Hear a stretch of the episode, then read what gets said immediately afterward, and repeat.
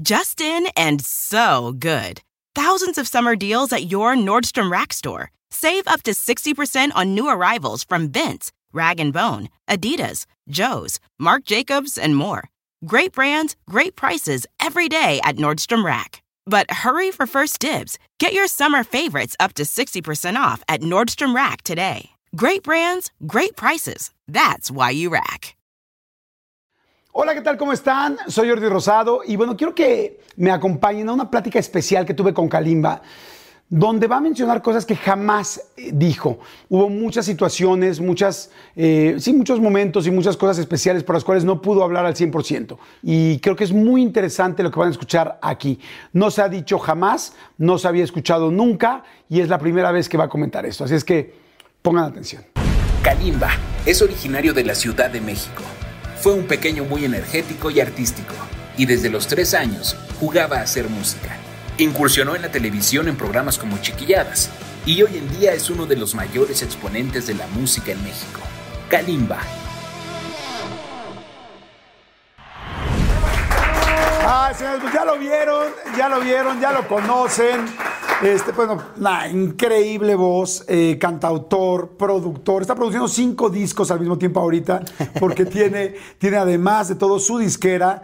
Y bueno, pues es extremadamente talentoso, pero sobre todo un gran ser humano. ¡Kalimba! Amigo Corona, Corona, saludos. Corona, saludos. Muy bien. Hemos tenido que hacer programas distintos. ¿Cómo estás, cabrón? Bien, muy bien, muchísimas gracias. Muchas Sí. gracias, Veo que pediste vinito. Vinito, ¿Tú eres de vinito. vinito? ¿Qué, es lo- qué es lo que te gusta tomar a ti? Hipocritita, hipocritita. Empezar a... ¡Eh! Bajita Eh, la mano. eh, ¿Qué tomas tú normalmente? Además, digo, Este, además de vino. Fíjate que el whisky me, me gustó mucho tiempo. Ajá. Yo creo que whisky principalmente. Pero soy borracho barato. Borracho barato normalmente dicen que es el que se toma dos y se pone jarra, ¿no? Yo efectivamente me tomo dos y me pongo jarra, pero no paro ahí. no es de que ya tomo dos, ya me voy a mi casa, no. Entonces sí, me emborracho rápido y ya me la paso re bien todo el tiempo, ¿no? Entonces, entonces la verdad es que intento tomar vino, cositas así. Hay días que digo, hoy voy. ¿Qué es lo más barato que has tomado? Uf, este. No, ni, ni, ni los nombres me sé, o sea, literal cosas que vienen en bote y, ¿sabes? Bote de plástico del Ya, duro. ya, cuando el bote de plástico Sí, del- en del Veracruz, en Veracruz tomé una cosa en bolsa, para que me entiendas. ¿En O sea, serio? en bolsa, sí. Dulce como no tienes idea y me tomé como seis además. Bueno, pues este es vino original. a ver, Este a ver vino- qué te ah, parece. Salud, amigo. Saludcita, A saludcita. ver, muy bien. Pues bueno, bienvenidos a todos. Espero que estén muy bien. La vamos a pasar padrísimo. Por favor, vayan por lo que quieren tomar. Vayan por su copa de vino, por su tequila, por lo que cada quien quiera, por su whisky, por su chocolate, por su té. Cada quien toma cosas distintas. Si no tomas, Claro. siéntate, pero tómate algo con nosotros porque las bebidas te acercan. Las Absolutamente. bebidas son así como algo muy especial. ¿Tú eres, Absolutamente. por ejemplo, de chocolate, chocolate caliente o algo así o no? No, en general me gusta el chocolate, pero ahora me he vuelto un poquito más de tés. Tampoco tomaba mucho. De, tuve una etapa como entre los 21 y 27 que tomaba mucho café. Y me volvía loco. Y tenía amigos además de Colombia que me mandaban café, de Bolivia que me mandaban café, de Venezuela que me mandaban café. Me mandaban café muy bueno. Pero después de que me operaron de hernia yatal, corté casi todos los irritantes. Entonces el café fue de los primeros que saqué y ya, nunca lo volví a tomar. Ah, tuviste hernia de Tuve hernia yatal. De hecho, tuve que cancelar. En la primera gira cancelamos casi los últimos dos meses enteros de shows. Fueron como 24 shows que cancelamos. Ya no tenía ni voz. Órale. Fíjate que yo tuve también hernia y yo me acuerdo de cuando iba con mi doctor, no sé si te pasaba a ti, pero decía, te vamos a revisar y yo no. Porque como la dental está aquí. Pero me bajaba los calzones y ¡mum! La mano adentro y yo. Esa ¿te es otra mismo hernia. no? Esa es otra hernia, pero. O ese. ¿Era, era doctor, doctor? Sí, sí, te lo juro Ah, que- ok, ok, ok. Sí. No, ¿No a te mí me- así? Ah, no, a mí me tuvieron que meter un tubo por la nariz que me iba a dar hasta abajo. Y más. Sí, sí, sí. Bueno, qué bueno que no fue tubo, porque Sí. si estamos hablando de las ¿Qué entradas, me te hubiera sido 100 tremendo. pesos? ¿Te cobró 100 pesos? Bueno, en realidad yo le pagaba. Oye, quiero decirles, estás produciendo cinco discos al mismo tiempo con tu disquera, además del tuyo. Sí, Porque tienes exacto. nuevo sencillo, ¿no? Sí, así Una es. canción Una canción así, remix, que este lo produjo Juan Magán. La versión original la produje junto con Stefano Vieni. También la compuse con él.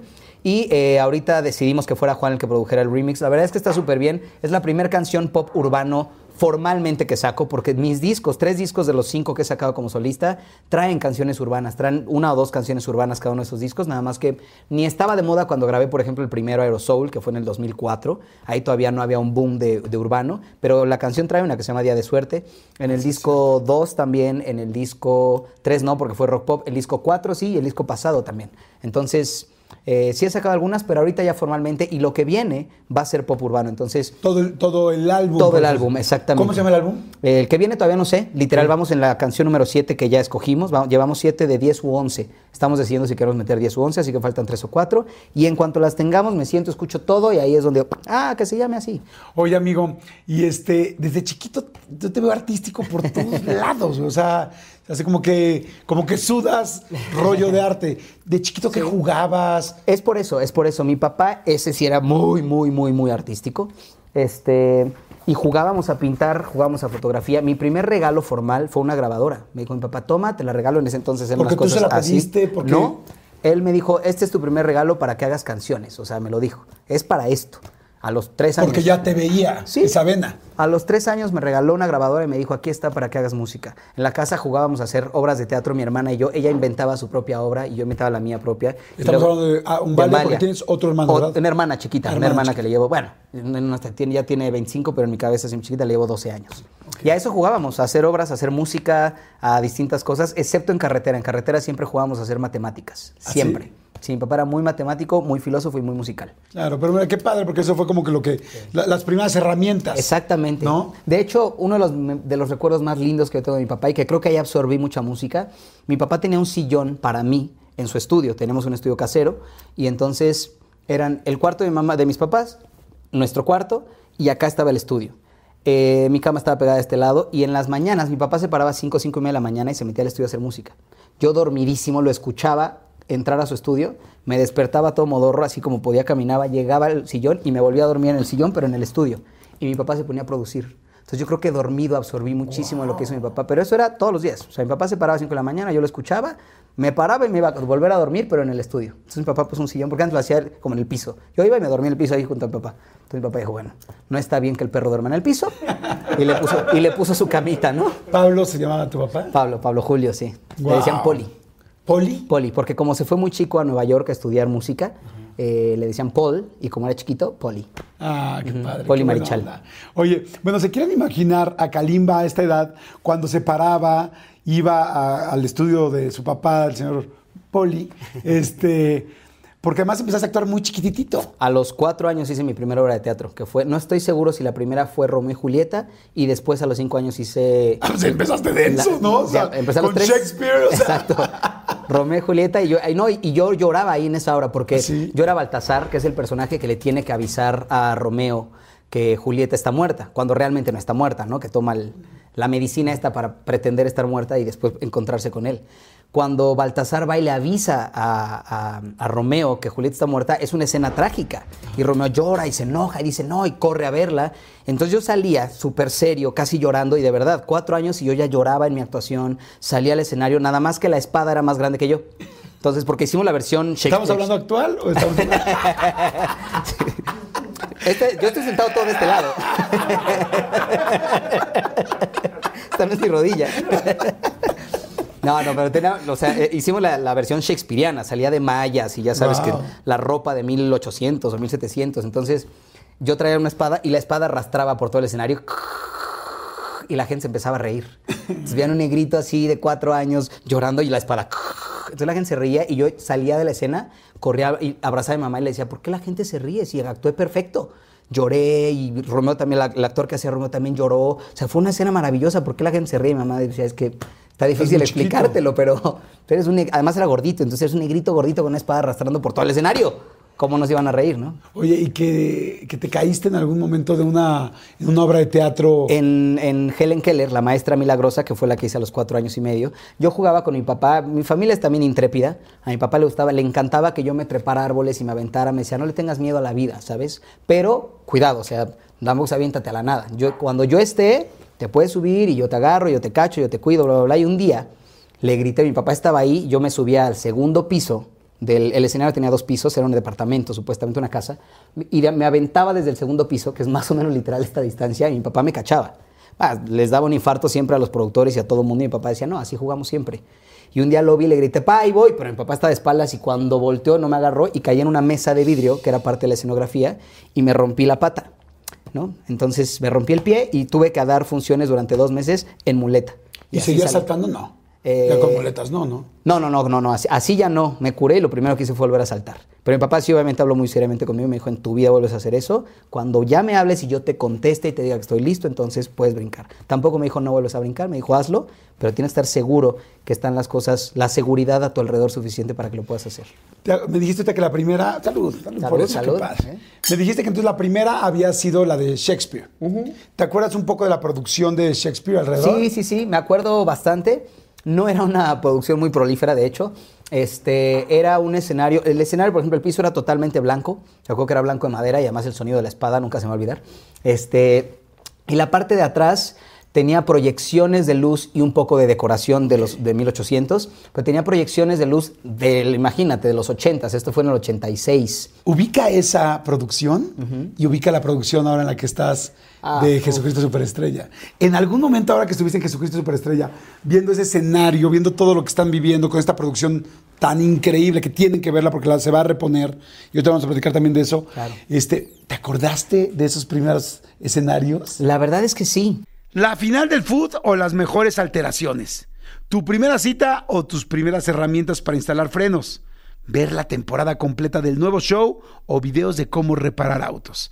Bueno, cuando eres fanático de los autos, la opción es obvia, súper obvia. Fíjense, con más de 122 millones de piezas para consentir a tu carro favorito, puedes asegurar que tu carro siempre funcione perfectamente bien. Juegos de frenos, turbocargadores, luces LED, juegos de escapes, defensas, racks para el techo o motores. Ya sea que te guste la velocidad, la potencia o el estilo, eBay Motors tiene todo lo necesario para tu carro favorito. Además, a estos precios, quemas llantas y no dinero. Y con Guaranteed Fit de eBay, te aseguras que la pieza le cree perfectamente a tu carro a la primera. O si no, se te devuelve tu dinero. Mantén vivo ese espíritu de Ride or Die en ebaymotors.com. Oigan, y- ay, me acaba de dar muchísima hambre, pero bueno, no, saben, de repente me entran así esos, esos hambrismos tremendos. Perdón si pudieron escuchar inclusive mi estómago, porque bueno, estos micrófonos lo captan literal todo. Pero es que estaba pensando en el McCrispy de McDonald's. O sea, ¿ustedes ya lo probaron? No, no, no, no, no. Es que, bueno, si ya lo probaron, seguro me entienden. Es un sándwich de pollo crujiente, jugoso y al mismo tiempo picante. ¡Ah! Viene con unos pepinillos deliciosos y te lo sirven con una salsita picante que está así en todo el pan. Uf. Y si lo pides con un Sprite, no sé por qué, pero se siente que pica todavía más. En serio, qué hambre me dio. Me- Mejor le paro porque si no, no voy a poder seguir con la entrevista de hoy. Ustedes que pueden, disfruten de su McCrispy en McDonald's o pídanlo por el app desde sus teléfonos. Seguimos. Cuando me llamaron, desde que me llamó Eric Rubín para hacer teatro y el día que me dijeron es tuyo el papel, desde ese momento dije, wow, no he hecho teatro. Pues fue desde los, sí, desde los 4 o 5 años que no hacía una. Entonces lo primero que pensé fue, hace 22 años, no me, hace 32 años, ya me estoy quitando 10, hace 32 años no me subo a un escenario a hacer teatro formal. Y lo primero que hice fue irme a esas dos obras de teatro y me dio mucha emoción. Wow, qué padre. Oye, cuando entras a la onda vaselina, porque todavía era la onda vaselina. La onda vaselina, sí. Luego sales para lo del foot, luego regresas a OV7. Sí. Yo me acuerdo, una vez que fui a verlos a un concierto en el auditorio ya, no me acuerdo si era Onda Vaselina o OV7, que ya era impactante cómo jalabas toda la gente. Creo que alguna vez te lo dije fuera del- de, la decía, o sea, está cañón, o sea, es- porque este cuate tiene mucho talento y mucho ángel Muchas también. gracias. Entonces la gente era así como de, ¡ah! Porque simpático, lindo y además muy talentoso. Gracias. Era como fuerte. ¿Lo sentías? ¿Te dabas cuenta o no? Eh, no, lo descubrí hasta mi segundo disco. Yo creo que empecé... tu segundo disco personal. Mi segundo disco personal, individual, sí. O sea, hasta el 2006, 2007. La verdad es que empecé tan chico que yo... Hubo muchas cosas que pasaron en mi carrera. Hubo envidias, hubo cosas fuertes. De que yo llegaba a los foros y los otros niñitos me odiaban y yo nunca entendía por qué. Mi papá me, lo intentó explicar un par de veces. Los que nos cuidaban, porque siempre los niños en los foros y en las empresas tenemos gente que está encargada de cuidar a los niños en general, ¿no? Tanto que no se hagan daño como que nadie pudiera hacerles daño. Entonces... Me lo explicaban. Yo llegaba y le decía, ¿por qué no se quieren llevar conmigo? Y me decían, es que les molesta que tú hagas las escenas en una toma o en dos. Y ellos se tarden una hora y media en hacer una escena, ¿no? Y yo decía, pero, pero eso no es culpa mía, es culpa, en todo caso, de ellos. O, sea, o de nadie, ¿no? Tenemos talento diferente, tenemos dones diferentes. Pero de niño sufrí muchas envidias y egos que no entendía. Y en OV7, cuando regresé, se limpió. Al final del día somos hermanos, nos amamos mucho. Creo que hubo prensa que intentó y en algún momento hubo roces muy ligeros porque hubo portadas como Kalimba y sus coristas. Eso nunca se me va a olvidar porque la vibra Ah, de que lo se... de Sí, o sea, la vibra los que se- OV7 como coristas. Sí, la vibra que se vivió en esa semana. Ellos querían no estar enojados conmigo y no estuvieron enojados conmigo, pero tampoco podían no estar enojados con la situación de que les hayan llamado coristas en una revista. Entonces, eh, esa es una cosa que no se me olvida, ¿sabes? La tengo ahí. Y la tengo porque a mí me molestó mucho que hayan editado algo así. Por, por el contrario, yo lo que siempre tuve, cuando me dijeron, regresas a B7 y te quedas, yo estaba emocionadísimo. Yo siempre los he visto y se los dije, yo soy como el hermanito menor que siempre quiere participar. Cuando tus hermanos juegan fútbol americano y juegan rudo, pero tienen cuatro años más que tú o cinco años más que tú, Claro. y ellos tienen 16 y tú 11, te dicen, no, pues tú no puedes jugar, man, porque si te empujamos, a ti sí te podemos lastimar. Entonces nunca puedes jugar con ellos hasta que los empatas, hasta que las edades ya no tienen tanta diferencia y de repente te invitan a jugar de regreso. Uf, y es como ya otra vez puedo jugar con mis, con mis hermanos, ¿sabes? ¿Quién, de todos esos hermanos, siempre hay una- un hermano con el que más química tienes. ¿Quién es la persona con la que más química tienes de OV7? Yo creo, uf, eh, yo creo que con la güera, con Mariana y con Ari. Eh, con la güera, porque y yo creo que todos con la güera, todos te van a decir a la güera y otro a otro. La güera es un amor, la güera es un corazón caminando. Entonces, no creo que exista ninguno de los otros seis que no te van a mencionar a la güera y, Y al otro con el más. que se llevaba. Entonces, la güera va por default. Mariana y Ari eh, fumaban, entonces había la camioneta de los no fumadores y la camioneta de los fumadores. Yo no fumaba, pero prefería los de no fumadores porque además de que eran menos y la camioneta tenía más espacio, yo tenía otro vicio y era la música. Yo no dejaba mi Discman, yo traía un Discman a todos lados y cantaba todo el día en voz alta. Entonces los de la otra camioneta se volvían locos. O sea, a Oscar le encanta dormir, a mi hermana le encanta el silencio y a Lidia también. Entonces traer a alguien que todo el día venía cantando era como de, no, ya, por favor, ¿no? Entonces yo creo que hizo bien que yo me fuera a la otra camioneta donde tanto Ari como Mariana no les molestaba que yo estuviera cantando todo el día, a mí no me, no me molestaba precisamente el cigarro y listo. Dije ya, me cambio a la otra camioneta y creo que ahí fue la razón por la cual hice una mancuerna con ellos espectacular. Cuando sales ya, cuando te lanzas de solista, eh, yo me acuerdo mucho del Eurosoul, que además me pareció uno de los nombres más atinados que he visto en mi vida, no me encantó. Se me hizo Gracias. muy inteligente, muy creativo.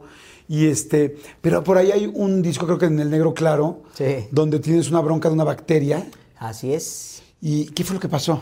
Eh, literalmente me dio una bacteria que hasta el día de hoy no sé cuál es. Y, tampoco sé que me la curó porque yo tenía tal urgencia de quitarme esta bacteria que fui con todos los doctores. Homeopáticos, este, hierbas, químicos, de- denme lo que sea, pero me estoy quedando sin voz porque me estaba quedando sin voz.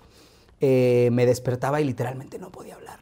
Fue, y luego pasaron dos cosas. Fue la misma época que la bacteria me bajó las defensas y me empezaron a entrar varias alergias. Ahora soy alérgico al tabaco, soy alérgico al polen, soy alérgico al pelo de perro, soy alérgico al, al polvo. O sea, no tenía alergias de nada y ahora tengo alergias de varias cosas que me tengo que cuidar constantemente. Em, entonces me bajaron las defensas. Tenía hernia yatal, entonces el reflujo me quemaba las cuerdas y además tenía una bacteria que literalmente me estaba destruyendo. Y nunca supe qué fue. Me fui con tantos doctores que no sé cuál me curó, pero me curé, gracias a Dios. Y, este, y eso fue. Literalmente me iba a quedar mudo. Día fui, fui a un doctor, fui al doctor, fui a varios, me revisaron, todos me dijeron lo mismo. Uno, te estás rompiendo los vasos de la garganta porque como no tenía voz, pero yo quería seguir dando shows, forzaba mucho la voz. Tampoco creo que tenía la técnica correcta para tener, para necesitar tanto, tanta fuerza en mi voz. Y entonces me empecé a romper los vasos de la garganta al grado que un día me, me enseñaron mi garganta por dentro y era un charco de sangre. Tenía un charco de sangre dentro de la garganta de tantos vasos y venas que se me estaban rompiendo del esfuerzo. Ahí fue donde paramos la gira. Y el doctor me dijo, si tú cantas una semana más, dale las gracias a tu voz. Me dijo, ya no tienes, o sea, ya no tienes nada más que romper. Lo que rompas a continuación ya es para no regresar. Y así ¿Te- fue. ¿Te dio miedo? Mucho, mucho miedo. Nunca había, por eso te digo que hasta mi segundo disco entendí qué artista era.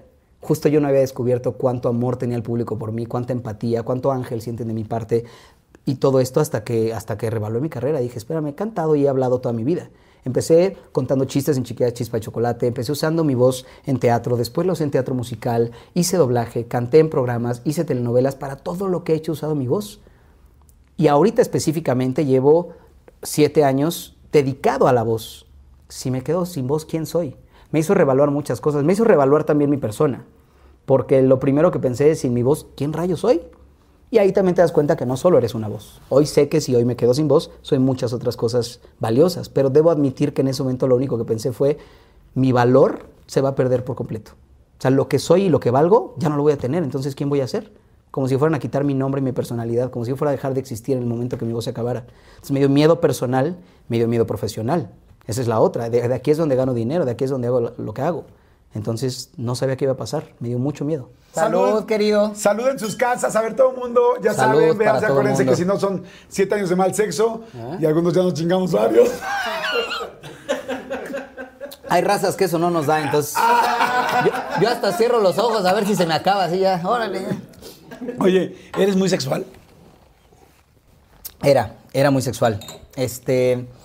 No sé, yo creo que pasaron, pasó lo que a todo mundo le pasa, que de repente cuando hace mucho algo, luego ya dice, creo que ya le tengo que parar. Pero sí era, honestamente era muy sexual y he descubierto que, no sé, no sé exactamente qué, no era tampoco cuestión de sexo, era cuestión de aceptación.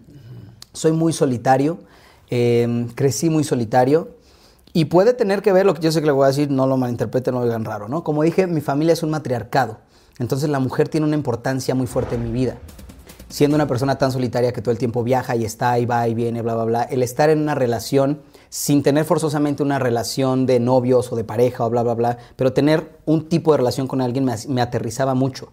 Y entonces la mayor parte de las veces era, pues mira, si te la pides de viaje, no vas a estar, se te olvidan los aniversarios, los cumpleaños, no eres buen novio, pues hagamos lo único. Mejor nos- buen amante. Mejor sé buen amante. Y entonces creo que eso pasó. Creo que eh, encontré mi estabilidad a través, o sea, femenina a través del sexo. Entonces fui muy sexual. Pero ahora al revés, ¿eh? Ahora si no hay, o sea, tiene que ser una persona con la que me vea envejeciendo y si no, ya no sé, no pasa.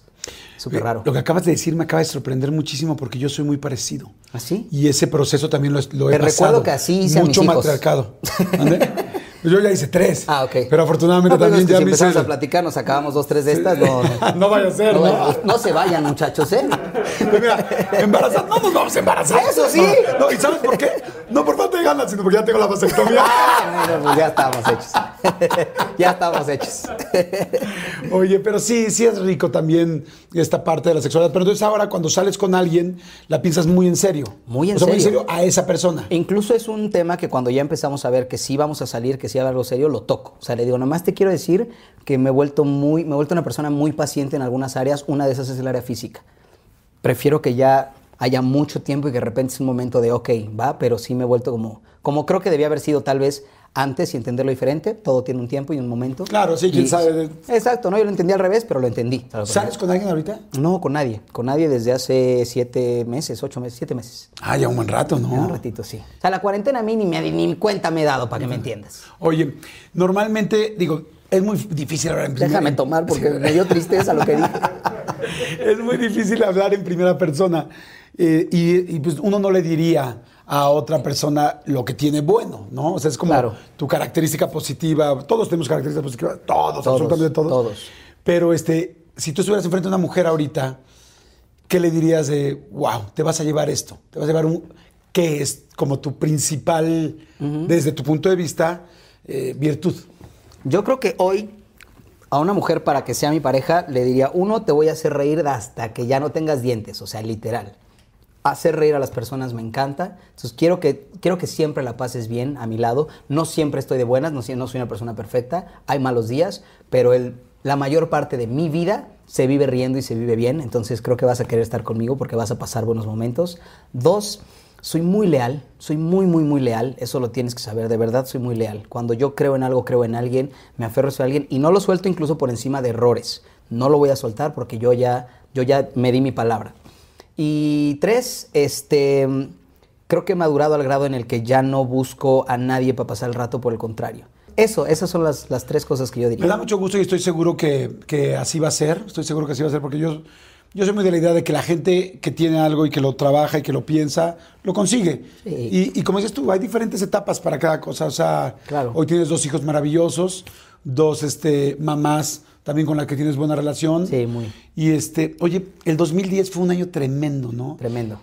Este asunto, yo me acuerdo cuando vimos las noticias, cuando salió, que si no, que si Kalimba y que esta niña, este, Dayana. Dayana decía que si había sido violada por Kalimba, tal fue, fue, porque además tú ya eras extremadamente famoso, ¿no? En ese momento estaba en número uno en radio. O sea, llevaba tres discos seguidos, que todos mis sencillos, excepto Latin Party, que fue número dos, todos mis sencillos habían sido número uno por semanas. Ni siquiera fue como que, ay, pisó el número uno y bajó. No, me quedaba en el número uno semanas. Entonces, en ese momento yo estaba en la gloria de la música.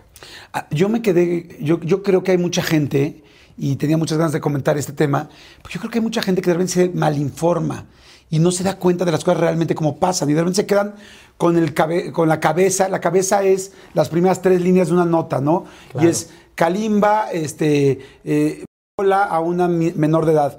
y, y no supieron realmente el desenlace y no supieron que, que dijeron, no, o sea, que no hubo pruebas, que dijeron no es cierto, esto no sucedió y que inclusive tú tuviste que estar siete días en un reclusorio. O sea, Sí. y la gente, hay mucha gente que se quedó con la idea, ah, sí, a él le gustan chiquitas. Güey, espérame, ni siquiera No. sabemos bien qué pasó. Fíjate que gracias a Dios no he llegado a los golpes porque a mí no me gustan los golpes. O sea, la razón por la que hay, ha habido interacciones con otros hombres que no han terminado en golpes es porque a mí no me gustan los golpes. Aclaro, no porque no sea bueno para el trompo. Viví en la doctores ocho años. Es porque no me gustan. Pero eh, se me acercan de repente vatos ya con una dos jarritas encima o a veces sin ellas y me hacen el chistecito de ¿qué onda? Tráete las morritas. Y a mí me molesta el comentario, Claro. no por mí. Es muy denigrante para las mujeres. Es muy, se- no por mí. El comentario a mí, a mí me lo dice y yo qué. Pues, No, no, no tengo morritas, man. No, no, no no trafico, ¿de qué me hablas, no? Entonces, se me hace muy denigrante que alguien tome con gracia algo que aunque no pasó, es un tema real. Quintana Roo tiene las leyes más fuertes respecto al- a la violación porque es, la, es el estado donde más violaciones existen. ¿Qué pasó? ¿Qué pasó esa noche? Te lo voy a contar eh, resumido, porque hay mucho que contar. Si, uh, de hecho, voy a, voy a escribir un libro pronto, y eso es real. Ah, eso está interesante. Voy a escribir un libro prontito. Eh, no, me- no lo había escrito antes, porque creo que el enfoque de qué iba a escribir, yo sabía que no era el correcto. Ahora tengo el enfoque sobre qué quiero escribir.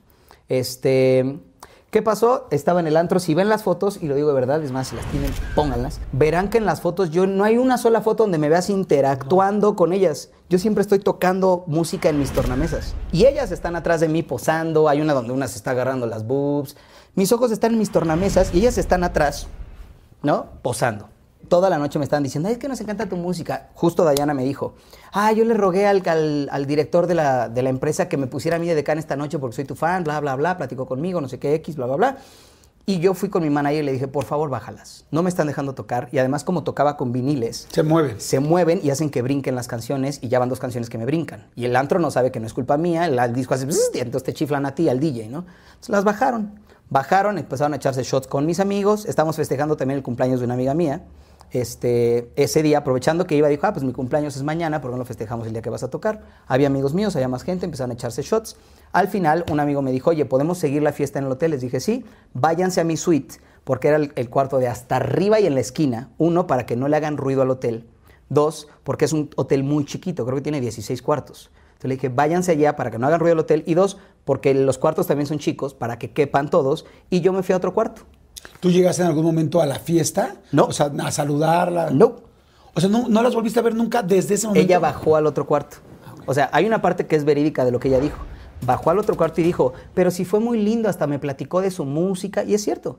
Ella bajó y me dijo, ¿qué haces? Le dije, nada, estoy aquí escuchando cosas, canciones que estoy haciendo, escribiendo, ¿quieres que te enseñe? Le enseñé un par de canciones, platicamos un segundo. Esto es la primera vez que lo voy a decir y así fue. Me ofreció que tuviéramos sexo, le dije que no, me fui al otro cuarto, esto te lo puedo decir todos los del otro cuarto y ahorita les voy a decir por qué eso nunca salió. Hoy sí lo voy a decir. Se fueron al otro cuarto, o sea, me fui al otro cuarto, ya no había fiesta, ya se habían ido casi todos, ya nada más quedaban mi- el que era mi manager de DJ, otra persona, la otra de Can y un amigo. Ahí estaban ya ellos nada más platicando y demás, bla, bla, bla. Me subí al otro cuarto, me fue a seguir al otro cuarto y me empezó a tocar y me dijo, ándale, no sé qué, sería mi sueño.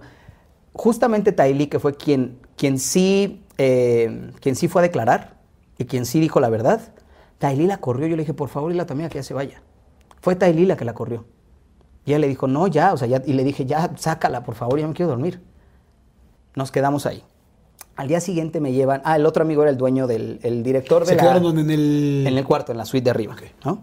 Ella se Y bajó ella y se se- durmió en el otro cuarto. No, Ok. ella se durmió en el otro cuarto. Al día siguiente me fueron a dejar al aeropuerto. El que me contrató, que era gerente del antro y además era el socio de la agencia de decanes, eran las dos cosas. Me fueron a dejar al aeropuerto. ¿Con las niñas? Ellas dos, Y, y mi manager, que mi manager se quedó allá, porque su familia vivía en Cancún, se quedó unos días y luego me fue a alcanzar, dos días y luego me alcanzó en Monterrey, que nosotros tocam- toqué día en Monterrey. Me fueron a llevar, había un video mío en ese aeropuerto, porque sabemos que los aeropuertos son zona federal, y había videos de cámaras que podían demostrar que ella se bajó a abrazarme, a decirme, me encantó conocerte. Ese video, el procurador lo desapareció. Lo mismo que una llamada que existió al 911 que desapareció. Ahorita- ¿Una llamada que hiciste tú? no, una llamada que hizo la tía de esta niña, ahorita te digo por qué. Yo me voy, dos días después veo. ¿Cómo me enteré de todo esto? Porque cuando yo ya estaba, a los siete días que yo estaba en el reclusorio y que se hizo la investigación, la primera abogada de Dayana renunció. Fue a hablar con mi abogado y le dijo, esto es una absoluta mentira, yo ya los caché, yo ya vi lo que están haciendo y ya sé qué está pasando. Esto fue todo Y no una me voy a involucrar. Y no me voy a involucrar porque yo no voy a afectar a una persona, pero estoy amenazada por el procurador, Alor Quesada. Estoy amenazada por el procurador, que yo no puedo decir lo que ya sé, porque yo fui con el procurador y se lo dije. Y me dijo, donde tú abras la boca, yo veo qué cargos te voy a meter a ti. La razón por la que nadie fue a declarar fue porque el procurador amenazó a todas las personas que estuvieron en esa fiesta para declarar lo que sí pasó. Por eso nadie declaró. Hoy te lo pueden decir porque el procurador, creo, y esto lo digo no con gusto, lo digo en serio, tuvo una enfermedad muy fuerte, le dio incluso Alzheimer y no, no sé si siga vivo, creo que ya no, pero, pero ya no tiene el poder que ¿Y, ¿Y tenía. con qué motivos hacía eso el procurador? Es el mismo procurador por el que entró Francis Cassés, el, pro- el productor de Survivor. ¿Te acuerdas que supuestamente, yo no puedo decir que lo hizo, que se suponía que mató a la esposa y se le fue a Estados Unidos y nunca pidió extradición? Nunca pidió que lo regresaran para procesarlo. Le llamaban el procurador el amigo de los artistas. Decía que todas personas que toda persona que era actor o actriz o famoso y que tenía un poco de dinero, él era amigo de ellos y los dejaba ir aunque, aunque cometieran delitos. Esos eran los delitos más grandes, había otros delitos de violación, otras cosas que él, había gente que le había pasado lana y los había dejado ir. Lo digo como es. A él lo estaban ya investigando en recursos humanos porque ya lo estaban acusando de todas las cosas que había dejado ir. Y entonces él dijo, esta no se me va, voy a demostrar que, que no ayudo a los artistas. O sea, Me eras agarró a mí. como el chivo, el chivo expi- El chivo expiatorio, perfecto. ¿Cómo exactamente fue? Ellas se van a su casa. Dayana, eh, hay cosas de ella que no voy a mencionar porque le afectarían en su vida personal y de hecho cosas que me enteré que le habían pasado en su vida personal que me dan mucha tristeza y que por eso entiendo por qué estaba tan lastimada el corazón y por qué una persona de esa corta edad que la ha pasado mal, porque se los digo, lejos de tenerle odio como verán, cuando me enteré de la vida que había llevado la pobre, de cosas que le había hecho su padrastro, de cosas que, le habían, que había vivido, como dije no las mencionar, pero ustedes ya las tienen en la mente. Me enteré por qué tenía eso. Dayana vivía de fiesta, se le escapaba a su tía, porque ella vivía con la tía, se le escapaba a la tía, pasaban muchas cosas. Esto lo vivimos por su mejor amiga, porque ya en los últimos días de mi, juicio, la amiga fue y dijo, les voy a contar lo que pasó, porque ya vi que esto es real y que estamos a punto de meter a Kalimba a la cárcel toda su vida. Y yo no quiero que eso pase. El novio también nos habló, nos declaró y dijo, yo no puedo declarar personalmente, pero aquí está lo que sí pasó, era la misma historia y el novio ya no apareció. Este, mm, Dayana se va a casa de su amiga. Después de dejarme al aeropuerto, la van a dejar a casa de su mejor amiga. Y Dayana le dice, tu tía te está buscando hace tres días. Y ya su tía ya la había amenazado y le dijo, si te me vuelves a escapar, te regreso a Toluca con tu mamá y tu padrastro. Y entonces Dayana le dicen, oye, pues dice Dayana, ¿qué, qué hago? ¿no? Una niñita de 16, su mejor amiga tiene 15, su novio tiene 16 también, tres escuincles onzos. Y dicen, ¿qué hago? Pues di que te, que te drogaron y que por eso no llegaste. Entonces le habla a su tía y le dice, tía, aquí estoy, es que me drogaron y por eso no había llegado, no sé qué. Su tía va y la recoge y le dice, ¿quién te drogó? Se le hizo fácil, dijo, pues si le digo, no voy a decir ninguno de los nombres va- de las personas de la fiesta. cualquier Claro, amiguito. si le digo fulano, pues entonces dijo, ah, Kalimba. ¿Quién te drogó? Eso, ese fue. No quién te drogó, no quién te drogó, nada. ¿Quién te drogó? Kalimba. Y entonces hacen una llamada al 911. Las llamadas de 911 siempre llegan a proca- Procuraduría. Cuando llega la llamada a Procuraduría, llega mi nombre al procurador y el procurador dice, De aquí soy. me salí con la mía. Eso es exactamente lo que pasó. Ahí empezó mi caso. Mi gente, ¿cómo están? Yo soy Nicola Porchela y quiero invitarlos a que escuches mi nuevo podcast Sin Calzones, en el que con mi amigo Agustín Fernández y nuestros increíbles invitados hablamos de la vida, la fiesta y nuestras mejores anécdotas.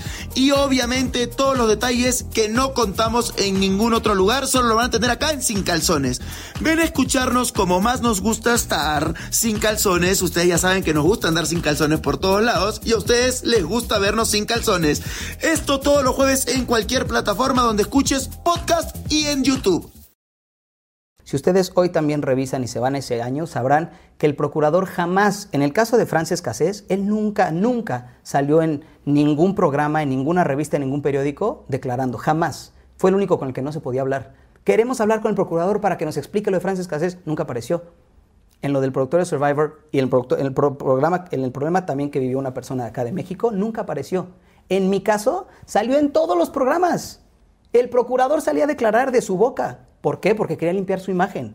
Y En eso- mi caso, él salió a- en todos los programas. Yo, yo, yo, yo, yo, yo, yo les explico el, el problema. Este monstruo, ahí está. Eso es exactamente lo que pasó. Esa es la historia real que nunca había contado y esa es la verdad. Digo, yo te agradezco mucho que nos los platiques aquí. Ahora sí, ¿no? Ya, No sean sí. gachos. sí, dale un dale un llegue. Te, te agradezco mucho que lo platiques. Siento mucho que haya pasado. Siento mucho por todos, por todos. No, definitivamente aquí pues había alguien que sí lo hizo con dolo, pero aún, como me dices tú, cuántas cosas hay atrás que uno no sabe, sobre todo cuando está un chavito, pero que fuerte afectar una vida, una carrera Sí. y un ser humano. ¿Cómo estabas tú? O sea, cuando, ¿dónde estabas tú cuando te enteras de este rollo? Yo estaba regresando de Monterrey en, en Navidad. Yo regresé el 24 de diciembre de tocar, toqué el 23. Esto fue por ahí del 20 de diciembre, que yo estaba en Chetumal. Luego tuve concierto, creo que en Texcoco, Tampico, creo que en Tampico. Tuve concierto, canté, canté. Y luego tuve tocada en tres ciudades. No me acuerdo cuáles fueron las tres, solo recuerdo que la última fue en Monterrey, porque yo aterricé de Monterrey en la mañana de Navidad, iba a a mi casa, bañarme, cambiarme y a casa de mi mamá, cenar con mi familia. Aterrizo y tengo 300 llamadas perdidas, mensajes, do- todo el mundo. Llámale a tu abogado, llámale a tu abogado. Mi mamá, llámale a tu abogado. De mis managers, habla ahorita con tu abogado. Habla con tu abogado. ¿Tenías un abogado? Sí, sí, sí. Es que mi mejor Ah. amigo es un gran abogado, Ah, gran abogado. eh, uno de mis mejores amigos desde hace casi 20 años. Es un espectacular abogado. Llámale a tu abogado. Entonces le llamo y me dice, oye, llegó una citación, llegó una declaración a la oficina que está siendo acusado por violación a menor con violencia. Y yo, literal, me reí. Esto es real. Le dije, no, hombre, seguro es una de estas dos revistas, ya sabemos cuáles, que están para variar haciendo su chisme y bla, bla, bla. Me dijo, no, no, no, no, no. Es una citación de la, de la delegación de y la, Procuraduría de, Chetumal. Chetumal. Le dije, no, pero eso no puede ser. O sea, todavía le dije, a ver, ¿cómo te pueden acusar de robar? Esto fue lo que le contesté. ¿Cómo me van a acusar de robarme un coche? Si no tengo el coche. si no tengo el coche y si había gente que me estaba viendo y todos ahí saben que no me robé el coche, ¿cómo puede eso sa- pasar? La única razón por la que esta declaración procedió, uno, es porque el que, el que permite que proceda es el procurador, que es quien armó todo. Yo en ese entonces yo no sabía esto. Esto yo lo supe tres semanas después. Yo sí creía que era ella la que me estaba acusando. Ella. Y dije, pero no puede ser. O sea, para empezar, ¿cómo me va a acusar? Ella sabe que no pasó. Había gente que sabe que no pasó. Había gente que sabe que me fue a seguir a otro cuarto y que le dije, no, por favor, sáquenla. ¿Cómo puede ser esto? Entonces, esto no puede ser, ¿no? Pero no pasa nada. Si ella declaró, existirá una ley una justicia que checarán las pruebas, verán y... O sea, cuando venga toda la gente que estuvo en ese after dirán, no, eso nunca pasó. Los llevan, los meten a un cuarto, tanto a ella como a la que me defendió, que fue Tylee, como a las mamás, como a las familias, como a un par de personas. Los únicos que aceptaron fueron ello, ella, la mamá, ella, los tíos y otras dos personas. Yo sé porque todos los demás me llamaron y me dijeron, no vamos a poder declarar. Y te vamos a decir, yo sé lo que pasó en esa oficinita, yo sé lo que les dijeron en esa oficinita. Y no solamente les dijeron, esto es lo que sigue. Y el que no le entre, pues se calla. Porque si no se calla, uff, soy el procurador. ¿Saben lo que se les viene? Literal, amenazaron a todos. A mis amigos les dijeron, si ustedes van a declarar, yo voy a decir que ustedes son una red de adolescentes, o bueno, una red de chavitos que usan a Kalimba para ir a tocar a los antros y que andan agarrando chavitas para violarlas y que eso es lo que hacen. Y que las graban. O sea, no, les inventaron cosas. Y que las graban y que venden videos de... cha- O sea, dijo, les vamos a poner estos cargos. Nadie quería declarar. O sea, ¿esto va o sobre Kalimba o sobre todos los que lo quieran defender? Ustedes deciden qué se hace. Y mientras tú llegando a Monterrey, 300, Monterrey. hablas con tu abogado, tu abogado te dice esto es serio. No, me reí, me reí en la Procuraduría. Él me decía, no porque estaba leyendo la declaración, me reía de que, o sea, imagínate que estás leyendo que ahorita, en este momento que tú y yo estamos aquí, hay cámaras, gracias a Dios. Pero bueno, esta plática se hizo sin cámaras. Y yo mañana digo, no, Jordi me golpeó. No, fui a su casa a platicar con él, se tomó 16 tequilas, se puso bien violento y me pegó. Y están ellos y vas a decir, pero espérame, ¿cómo? Lo vas a leer y te vas a reír, vas a decir, ¿qué- ¿de qué está hablando este loco? O sea, había gente ahí, todos saben lo que realmente... Yo, yo me volteé y me decían, no te rías. Me decía, esto es bien en serio. Le dije, es que esto no puede ser serio, porque ninguna de las cosas que dice aquí pasó. Hay, cosas que la gente, como bien dijiste, se quedaron con el encabezado y no pusieron atención. 22 pruebas tenía en contra. ¿Sabes cuántas salieron a mi favor? 22. Porque como era una mentira absoluta, no había una sola prueba que mostrara la verdad. Afortunadamente ya ahí ya no, ya no pudo hacer más el procurador con esas pruebas. No, y además él hizo una cosa que la voy a decir. Este, ¿qué hizo él? Mi abogado fue a, a Chetumal a hablar con él, le dio 40 segundos de su tiempo, lo dejó entrar y le dijo, mira, yo ya les ¿Con el di... procurador? Con el procurador. Lo voy a hacer bien claro. Entró mi abogado, le dijo, oye, queremos arreglar las cosas contigo. Y el procurador contestó, mira, yo ya les di una oportunidad de que se salgan de esta, porque me la dio, me llamó por teléfono. Yo ya les di una oportunidad de que se salgan de esta y me dijeron que no. Ahora les voy a poner al único juez incorruptible de aquí para que no haya forma de que si eso no me lo dieron a mí, se lo den a él y lo saquen de la cárcel. Esa fue la respuesta. Le dijo, gracias, ya te puedes ir. ¿Sabes qué fue lo más bonito? Que por haberme puesto ese juez, ese juez hizo su trabajo. Ese juez sí es un juez que hace su trabajo y que dijo, yo voy prueba por prueba, leyó todas las declaraciones, las mías, las de ellos, las de la gente que declaró a favor, en contra de todo lo que estaban, todo mundo, o sea, hizo su chamba. Le agradezco y de verdad lo digo, le agradezco a ese juez hacer su chamba. Fuimos a hacer, me vieron las fotos que salen mías, todas las fotos que salen mías con las esposas y el traje naranja, fue porque me sacaron de la cárcel para llevarme a hacer la recreación de hechos.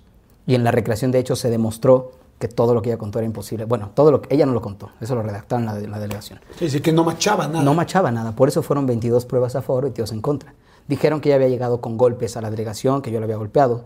Y curiosamente un policía decía que le llegó con golpes morados, pero uno dijo, "Ah, no, no, no, los gol- lo- cuando es verde es que le pegaste más fuerte, ¿no? Entonces digan que fueron verdes, porque esos ya son coágulos más, más fuertes. Eh, No pudo haber llegado ya con moretón verde cuatro o seis horas después. Es imposible. Entonces cuando había discrepancia, ah, no, no, no, es que el policía que la recibió lo vio de un color, pero ¿cómo vas a ver morado verde? Entonces esas pruebas, por ejemplo, el juez dijo, estas no, no, yo no las puedo pasar. No Claro. había fotos.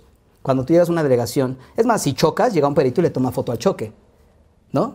Si tú llegas golpeado... No había fotos de los golpes. No había fotos. Yo dije, ¿dónde están las fotos? Cuando tú llegas a una delegación golpeado, tienen que tomar fotos de las pruebas de los golpes. ¿Dónde están las fotos de sus moretones? No había fotos. Se traspapelaron, el juez las fue tachando. Y las que, las que no había de, de muestras del estilo, que fueron a través de la recreación de hechos, eran imposibles, no machaban. Por tiempos, por horarios, por, por, la- por el momento en el que yo estuve en un cuarto y en el otro, no machaban. Entonces simplemente se cayó toda la declaración, que era una absoluta mentira. Mi acta de libertad dice, al no poderse siquiera demostrar una relación sexual, la cual nunca tuve, es imposible demostrar una violación. O sea, como si ni siquiera se puede mostrar que se acostó con ella, pues menos la puedo violar. ¿Cómo te Entonces- sentías tú? O sea, cuando tú te das cuenta que todo esto es serio. Yo estuve en un limbo. Yo estaba en el limbo. Y viví en el limbo muchos años. Viví siete años en el limbo. Hoy, lo quiero decir, a las parejas que tuve un par de años después de que esto pasó, creo que les hice mucho daño porque emocionalmente yo no estaba nada bien. Daño emocional, ¿sabes? Es verdad que esto pasó. Es, o sea, no. Es verdad que voy caminando. Un día iba caminando con mi hija. Con mi hija. Y alguien gritó: No te la vayas a violar. Estuve así de regresarme. No me regresé porque venía con mi hija. ¿Te imaginas que te griten eso con- caminando de la mano con tu hija de 7, 8 años? Mi hija tenía dos años cuando esto pasó. Ahorita no sé si lo sepa, no hemos tenido esa plática. Y yo quiero esperarme a su adolescencia para platicarlo porque se va a enterar, ¿no? ¿Cómo te protegiste? Porque yo veo que tú eres una persona muy sensible. O sea, ¿cómo te protegiste como ser humano? Para decir, Es- aquí viene la respuesta de lo que sí voy a escribir el libro. Yo solo una cosa le pedí a la persona que dirigía el reclusorio, le dije, ¿puedo tener mi Biblia conmigo? Y fue lo único que tuve. Y me la viví leyendo. Me la viví leyendo porque para mí la explicación de la creación está a través de la Biblia. Mi conversación con Dios no es a través de la Biblia, pero mi entendimiento de su carácter, de Él y por qué permite muchas cosas sí es. Yo aclaré y lo he dicho últimamente, yo viví una época de fiesta, de DJ, de, que, de ego, de mujeres, muy sexual, muchas cosas. Después de eso, yo, y yo al mismo tiempo que estaba viviendo esta vida, yo le estaba diciendo, Dios, por favor, hazme la persona que quiero ser. Pero yo no paraba, ¿no? Y Dios actuó y me puso un hasta aquí. Y lo entendí. Si a mí me preguntas, si pudieras borrar ese capítulo de tu vida, ¿lo borrarías? Mi respuesta es no. Porque el hombre que dije que soy hoy, esa madurez que tengo hoy, ese hombre que tú me dijiste, ¿qué le dirías a una mujer que eres? Le dije, hoy soy un hombre que quiere envejecer con alguien. Hoy soy un hombre que sabe controlar su sexualidad. Hoy soy un hombre así, así, así, así. Ese hombre no existiría si Dios no me hubiera zarandeado. cuando entras al reclusorio, ¿cómo fue? Fueron siete días, ¿no? Siete días. Es que ¿Tenías los miedo? procesos, no, nada. Yo creo que era eso. Fue un lugar donde yo caí en blandito que fue en las manos de Dios, ¿sabes? Y creo que por eso dormía tan en paz. Estaba durmiendo en la conchita de las manos Claro. de Dios, ahí dormía. Wow. A mí me, me encanta escuchar la historia, me encanta que mucha gente, afortunadamente es un programa que muchísima gente ve, eh, cosa que les agradecemos muchísimo, y que hoy nos vamos a dar cuenta porque afortunadamente, eh, bueno, Kalim es una persona pública y vimos todo lo que hay alrededor, pero ¿cuántas personas hay que no tienen la oportunidad de que, de que los ayuden? Y que, no, no que los ayuden, que se hagan las cosas como son, un juez real, un juez así, ¿no? Sí, la verdad sí. Es que es la primera vez que en realidad cuento la historia en toda mi vida. Eh, me la callé durante casi 11 años y me la tragué. Pues te agradezco mucho, amigo, porque. Y me encantó lo que dijiste hace rato de tus parejas, ¿no? Porque uno cuando sale. Pues sí, a veces lastima a otras personas porque uno está lastimado, no porque uno quiera lastimar a nadie. Y no quería, de verdad. Hubo, fueron dos, solamente tuve dos parejas en esos años y fueron dos personas que hoy les agradezco infinitamente tanto aguantarme, hablar conmigo, hacerme saber, no estás bien, ¿sabes? O sea, hubo, hubo una que al final de la relación fue muy cruel conmigo, probablemente lo merecía, porque le hice tanto daño emocional que al final se soltó y dijo, ¿sabes qué? Me dijo, no, eres una buena persona, eh, lastimas mucho, destruyes, quieres que te estén cuidando constantemente. Me dijo, tú no quieres una novia, quieres una mamá. Refiriéndose a tú lo que quieres es ahorita que alguien te, te cuide y yo quiero un hombre que me sepa cuidar. Y tiene todo el derecho. Yo creo que ninguna mujer busca un hombre que tenga que estar cuidando, ¿no? Claro. Y yo necesitaba que me cuidaran, porque en ese momento no sabía quién era, no sabía dónde estaba, no sabía qué pasaba. Era horrible salir a la calle. O sea, salía a la calle y sentía que todo el mundo a mi alrededor me volteaba a ver como violador y no sabes qué fuerte es eso. O sea, que tu mente diga, ves una mirada hacia ti y dices, híjole, me está juzgando, me está viendo como un monstruo. Y tal vez no, tal vez solo me estaban viendo. Pero se sentía así, se sentía muy pesado. Entonces yo llegaba a su casa y ahí soltaba todo lo que yo había vivido nada más del transcurso de mi casa a su casa. Porque además vivíamos cerca, entonces caminaba a su casa. Y ese camino, esas 12 cuadras, eran un infierno. Era un infierno, a veces me iba en coche. Me decía, "No". Y luego pensaba, ¿por qué me vine en coche? ¿Por qué le voy a dar el gusto al mundo de tenerme que esconder en un automóvil y no poder salir a caminar 12 cuadras? Pero salía a caminar 12 cuadras y era caminar en fuego, era horrible. Y me duró hasta hace un año y medio. O sea, me duró 8 años y medio, 9 fue de verdad muy fuerte. Había cosas que no podía hacer, había tiendas a las que no podía entrar. Había zonas, yo no podía pasar por el área de condones de ninguna tienda. Porque yo sentía que la gente decía, uy, va a comprar condones, a ver ahora a quién le va a hacer daño. Te lo juro, yo no podía entrar, no, ni siquiera comprarlos. O sea, pasar, pasar. por ahí. Yo no podía pasar por ahí. Y hay una cosa muy fuerte, que es, o sea, tú puedes evitar la zona de condones o, o posiblemente subirte al coche esas 12 cuadras. Pero mi pregunta es, no te puedes evitar de ti. No. te puedes quitar tu cara, no te puedes quitar tu imagen. no- y mucho menos si llevas 25 años siendo famoso. Yo, yo la verdad te agradezco muchísimo, amigo, como te digo, la, la sinceridad. Y qué padre que lo puedas platicar. Y no solo por, porque uno puede pensar, ah, para Primero, para que mucha más gente lo sepa, ¿no? Segundo, porque a todo programa le interesa una historia interesante. No. A mí ahorita me quedo muy tranquilo y me da mucho gusto por ti. Porque, porque yo también, eh, todos tenemos cosas difíciles y duras y traumas y tal. Y cuando uno lo habla es cuando uno lo va sacando. Sí. Es cuando lo vas sacando y cuando te vas curando y cuando te vas sintiendo mejor.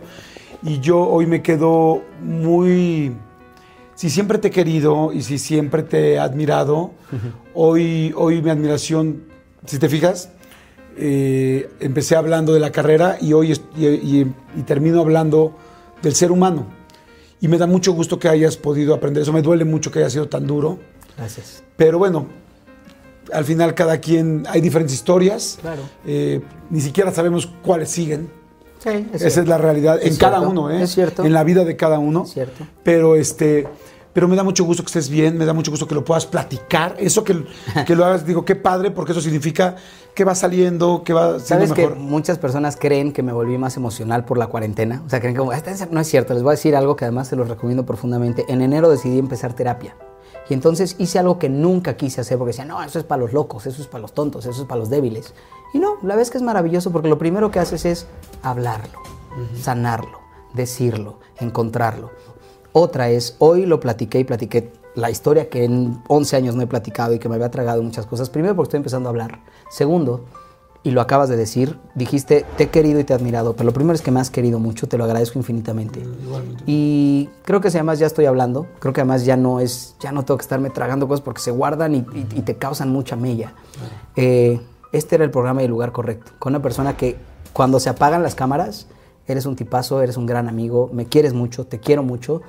Y dije, bueno, pues si lo vamos a hablar con cámaras prendidas, que sea contigo. Entonces, nada más quería que subieras eso. Gracias. Gracias, Gracias, amigo, por tu un cariño. tipazo. manito. Te lo súper agradezco. Muchas gracias, Carlos. Y felicidades por esa carrera. felicidades por esos hijos. Sí. Por esos dos hijos fantásticos que tienes, con todo lo que estás viviendo, disfrutando, lo estamos platicando fuera del aire de eso. Ahorita te vas a Cuernavaca a pasar cuatro días con tus dos hijos. Se me antoja mucho saber y ver ese momento en el que vas a hablar con tu hija, cuando vas a hablar con tu hijo, cuando les vas a explicar esto, porque van a aprender y van a decir, wow, mi Sí. papá ha pasado por momentos muy difíciles y ya se vio salir adelante. Y esa persona que decías que es, ¿qué va a quedar de mí? Pues ahorita lo primero, bueno, lo, próximo y más importante que va a quedar de ti es todo lo que tus hijos están aprendiendo de ti. Sí, la verdad es que yo creo que no sería el papá que soy sin, esa sacudida. Yo, creo, yo sé que no tendría muchas grandes cosas que decirles, como por ejemplo, y se los digo a todos ahorita, cuida, cuida a quien te rodea. Porque estás rodeada de gente que no conoces, porque vas a afters, vas a fiestas, vas, andas de aquí para allá regalando tu vida, cuando tu vida es lo más valioso y tu corazón y tu bienestar es lo más valioso que tienes. No la regales. Esa es una, y hay muchas otras lecciones que hoy creo que me van a hacer un gran papá y lo agradezco infinitamente. Felicidades, Kalimba. Felicidades por la carrera, felicidades por la persona que eres, por la que siempre fuiste, por la que te has convertido. Gracias. Porque es to, todo es parte de nosotros. Gracias por el programa. Gracias a ustedes por escucharnos, por vernos. Y pues nos vemos la siguiente semana. Y estoy muy feliz de que estés aquí y muy feliz de verte tan feliz. Gracias. Nos vemos la siguiente semana. Gracias. Bye.